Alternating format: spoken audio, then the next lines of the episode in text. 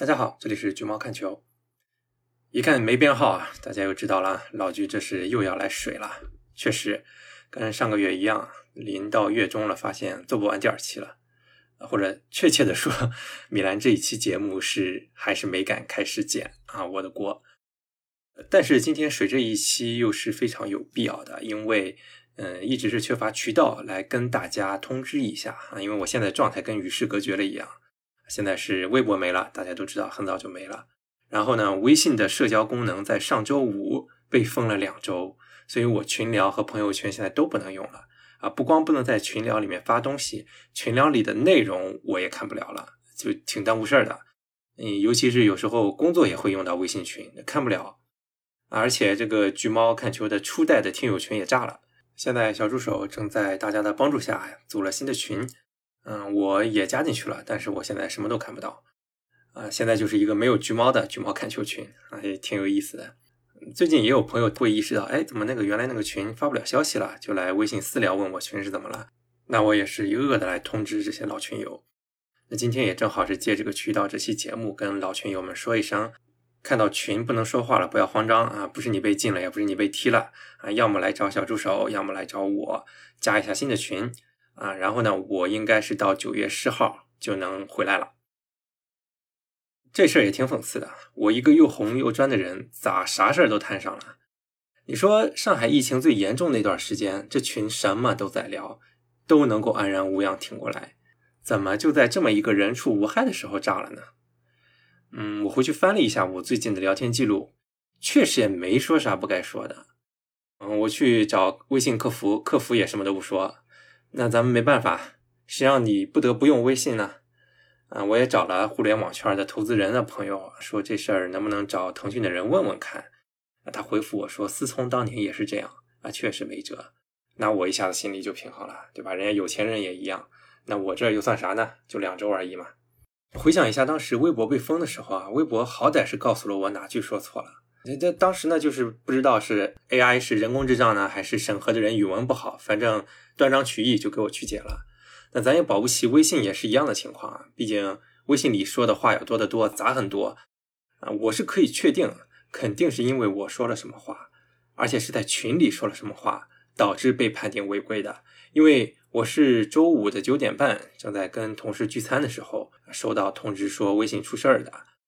而群里最后有人说话也基本是同一时间，所以是这么推断的。那这个给我整的还是挺郁闷的。我上周六是整整郁闷了一整天，什么都不想干，就把好久没玩的非法的生涯模式是从萨尔斯堡红牛干到了阿贾克斯，又干到了莱比锡，一天干了恨不得得有俩赛季，然后又看了一晚上的球，才算是从这个情绪里面走出来了。所以，某种意义上，米兰这一期节目没剪，那是腾讯的锅。那最后我是怎么安慰自己走出来的呢？跟当时微博一样嘛，老天爷给我封死这条路，那就是让我修行的啊，没法在微博上跟人对线了。那以后在微信里也少说话不投机，一句两句阐明观点就算了，多了就别纠缠了，多留点时间给正事儿，比如多做点研究，写篇文章，做一期节目，它不香吗？少说话，多做事儿。啊，我这次是又学到了。但是呢，就当我心情逐渐平复，准备熬到解禁的时候，那这天我在喜马拉雅上发现节目多了一个差评。啊，我打开一看呢，这差评什么都没说，打了一堆乱码。这种一看就是恶意刷差评的。然后我点进去看他的动态，果不其然，又是那个节目的听众。啊，我就纳闷了啊！距离上次友好交流过去一年了，我是又招谁惹谁了？还跑我这儿刷差评呢？跟老朋友还记得这码事儿啊？这个节目的主播是因为不同意我节目里的观点来跟我对线，那我就拿数据跟他反驳，结果反手给了我一个差评，说我这节目浪费电。这个差评现在还在喜马拉雅上挂着呢。呃，我心说找事儿，当时也是您找事儿的，我都已经把这件事忘了，怎么还有人跑来刷差评呢？这个时候就有人说：“哎，会不会是听友群里面进了卧底，把这个群给举报了？”那虽然咱们不能以恶毒的心去揣测别人，但我觉得也确实有道理。防人之心不可无，所以以后啊，如果想加听友群的朋友，加小助手的时候，咱们加一道验证程序啊，比如说一下自己比较喜欢哪期节目或者哪篇文章啊，以防是一些无聊之辈引起不必要的麻烦。上面呢是一些牢骚话。照例啊，虽然是一期番外的水货节目，但咱们还是得聊点有意义的话题。最近呢，我正好也是看到了一些事儿，觉得是可以跟大家分享一下感受的。起因呢是看了懒熊体育对村 BA 的报道啊，村霸村 BA，嗯，也推荐大家去看一下，一共两篇，一篇是讲贵州的，一篇是讲福建的，或者直接去听一飞做的播客《鹰眼时间》里面，直接有把两篇报道的作者请到一起来聊。其实看到村 BA 能在民间有这样的热度，我还是很欣慰的。因为大家都说什么中国为什么群众体育不行啊？啊，就联系到说，哎呀，中国人压力太大了，没空搞体育啊，只有有钱人才有资本来热爱体育啊。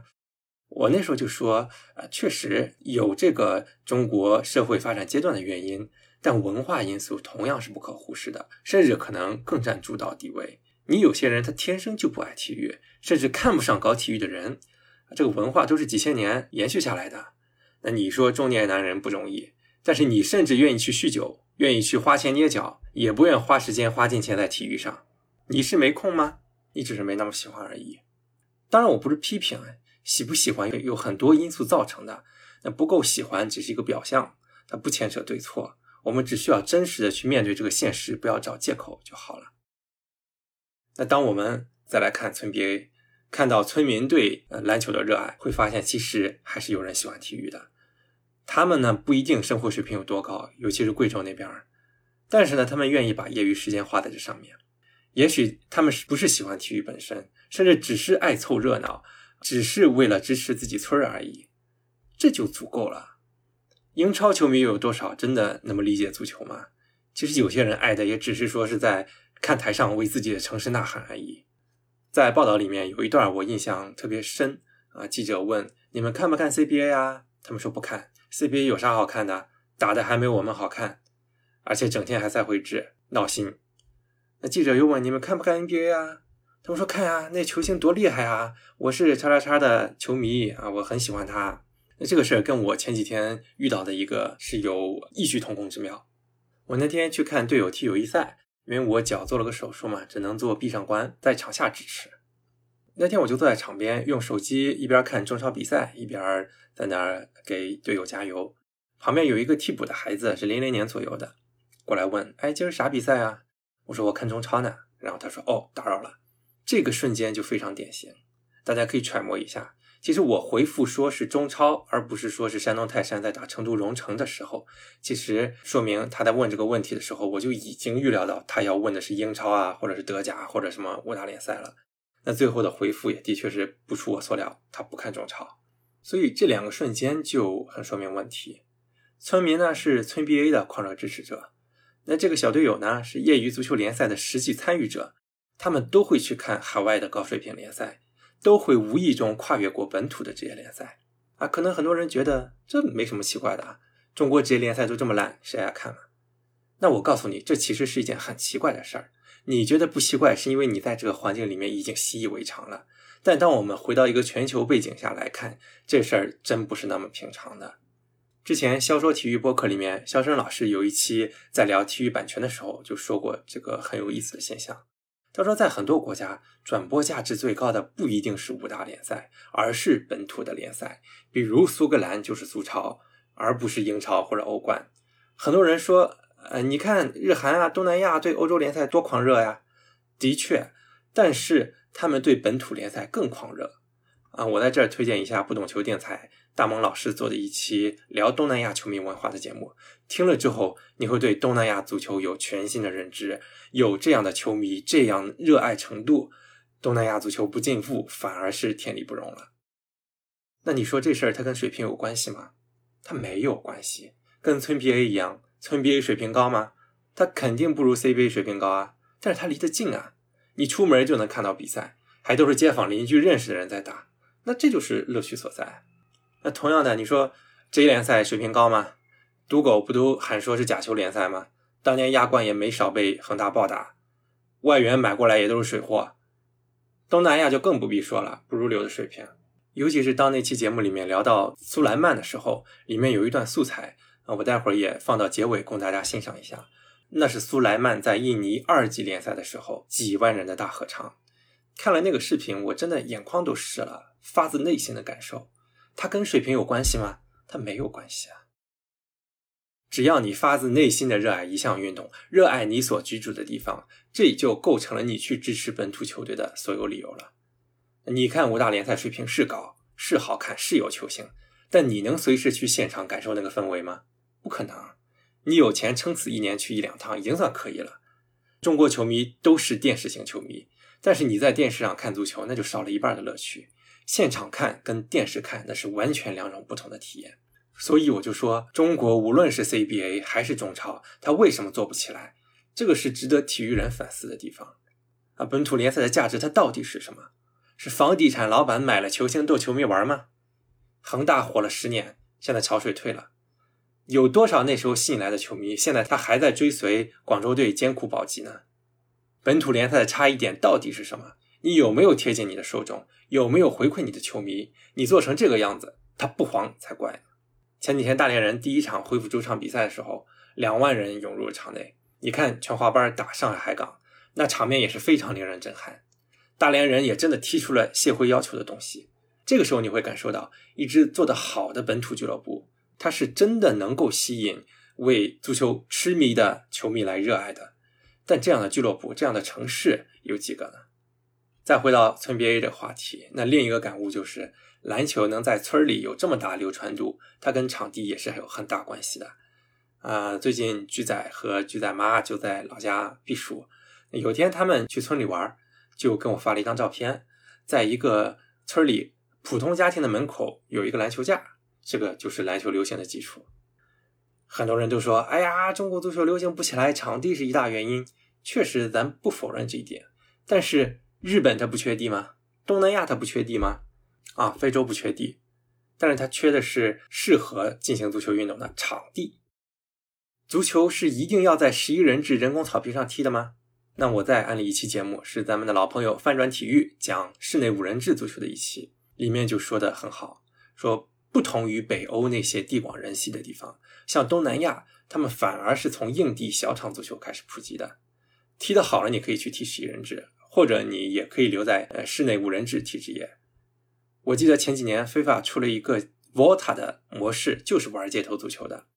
里面的场景就是在欧洲啊、南美啊、日本啊各种废弃的工厂啊、荒地啊，只要是一块平整的硬地，它就能改造成街球场，就能供大家来踢球。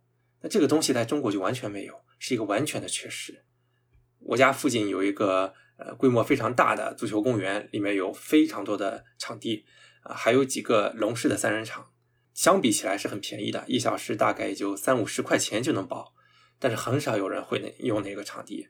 我当时玩非法玩的心血来潮的时候，还想着是不是买双街球鞋，后来再一想，我买来有地方用嘛，所以就没花这个冤枉钱。其实我已经买了，又退回去了。有时候还经常在 B 站上看街球比赛，我觉得其实也挺有意思的，是一种很原生态、非常 freestyle 的足球，它跟十一人这种有功利性的职业足球还不太一样。但是大众并不了解有这样的足球存在，啊，还有一次我在看五人制超级联赛的直播，弹幕里就有人说：“是五人制是啥？这这不是给小孩踢的吗？”看得我是非常无语啊！那足见大众对这个东西是多么缺乏认知。那我想说的是，当你真心站在一个普及的角度，真心站在丰富大众精神文明生活的角度去做一件事儿的时候，会发现。无论是场地问题还是职业联赛，你完全可以有另一套做法。在任何的制度、任何的社会环境下，你都可以做成一样的事儿。问题在于你怎么做，有没有用心去做。呃，翻转体育的华伦在小宇宙评论区跟我说：“哎，你就喜欢在这种忧国忧民的话题下面留言。那你说 忧国忧民，这有点夸张，这算不上。但的确，我做这些内容确实都是出自于理想，为爱发电嘛。没理想，谁能支撑做下去呢？”我不是说为了流量赚点小钱，那大家都知道我有自己的职业和家庭，也都很忙，那这点钱也不构成我做这些东西的动力。我做的所有内容都有一条主线，那就是探究足球运动的发展规律和文化，整个行业怎么做能把它做好。师夷长技以制夷，我希望有一天我们也能拥有这种美好的足球文化、体育文化，而不只是羡慕日本、羡慕韩国、日羡慕欧洲、南美等等等等。所以有时候播客做的少，也真的是缺乏我觉得有趣的话题啊。你说整天聊欧洲足坛的厮杀，你的主队怎么样，我的主队怎么样，转会啦怎么怎么样？呃，确实它也有意思，也有受众。但我觉得可能其他人会做这方面足够多的内容，那我还是想做一些发自内心觉得有趣的东西。估计有些朋友也是知道的，虽然我现在橘猫看球更的少。文章写的也没那么多，但是中诚电台泰山球迷播客是一直有在做。那按理说，这个球迷电台粉丝数连我公众号还有播客几十分之一都不到，做起来性价比非常低。那我为什么宁愿愿意做这个节目呢？那一方面，除了剪辑之外，确实这个节目不太需要动太多脑子，不需要策划很多扎实的内容，我就作为一个球迷聊自己的主队就完了。但是更重要的原因是，我想为中国职业足球的足球文化做一些小事儿。大家都说中国职业联赛怎么怎么不注重文化，但是你组织方不重视，俱乐部不重视，球迷不重视，大家都在等对方先动手，那不就恶性循环了吗？